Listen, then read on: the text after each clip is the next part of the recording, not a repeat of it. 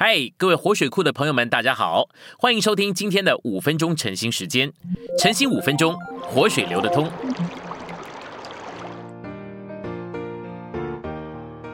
第十一周的周五，我们今天的是罗马书第六章第六到八节。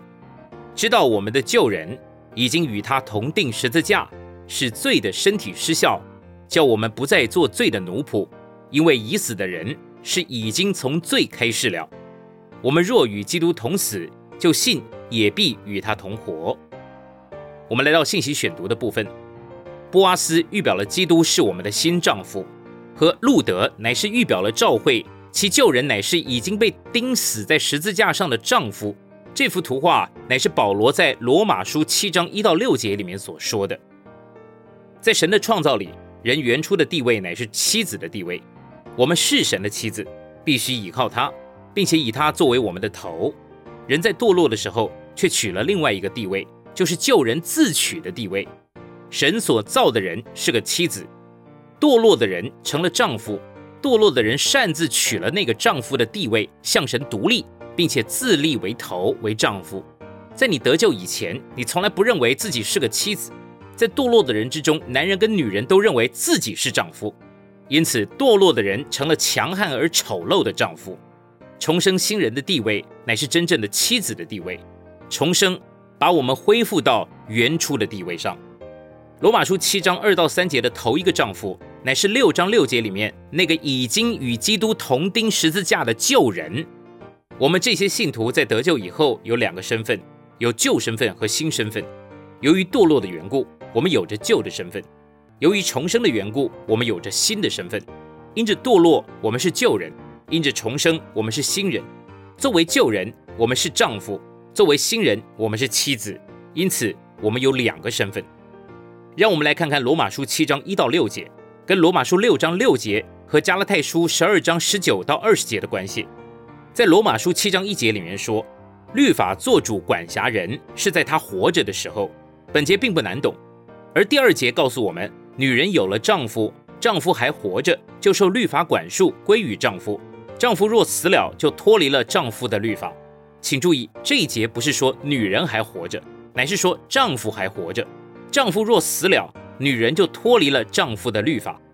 第三节告诉我们说，若丈夫活着，他归于别的男人，那就是淫妇；然而丈夫如果死了，他就脱离了律法，并可归于别人。第四节里面说：“我的弟兄们，这样说来，你们借着基督的身体，向着律法，也已经是死的了。我们被致死，不是自杀的结果，乃是借着基督的身体。这意思是我们死在基督的十字架上。借着基督的身体这个词形容死，指明这是怎么样的一个死？这乃是与基督同定十字架。当基督定十字架的时候，我们与他同死了。我们需要把这一节。”跟罗马书的六章六节来做点比较，在那里呢说，知道我们的旧人已经与他同定十字架，这一节符合了七章四节里面所说的，我们借着基督的身体已经是死的了。在罗马书的六章六节继续说，叫我们不再做罪的奴仆，旧人已经钉了十字架，但我们还活着，我们不该再做罪的奴仆。加拉太书二章十九节说，我借着律法已经向律法死了。叫我可以向神活着，我们是死的还是活着的？我们是两个人还是一个人？由这一节我们可以看见，我们有两个身份，有两个我，旧的我和新的我。旧的我死了，叫新的我可以活着。第二十节接着宣告，我已经与基督同钉十字架。这句话无疑的符合了罗马书六章六节和七章四节，这三节是彼此符合的。然后呢？加拉太书二章二十节继续说：“我如今在肉身里所活的生命，是我在神儿子的信里与他连结所活的。”这节启示，信徒有两个身份：救人的身份和重生的新人的身份。今天的晨兴时间，你有什么摸着或感动吗？欢迎在下方留言处留言给我们。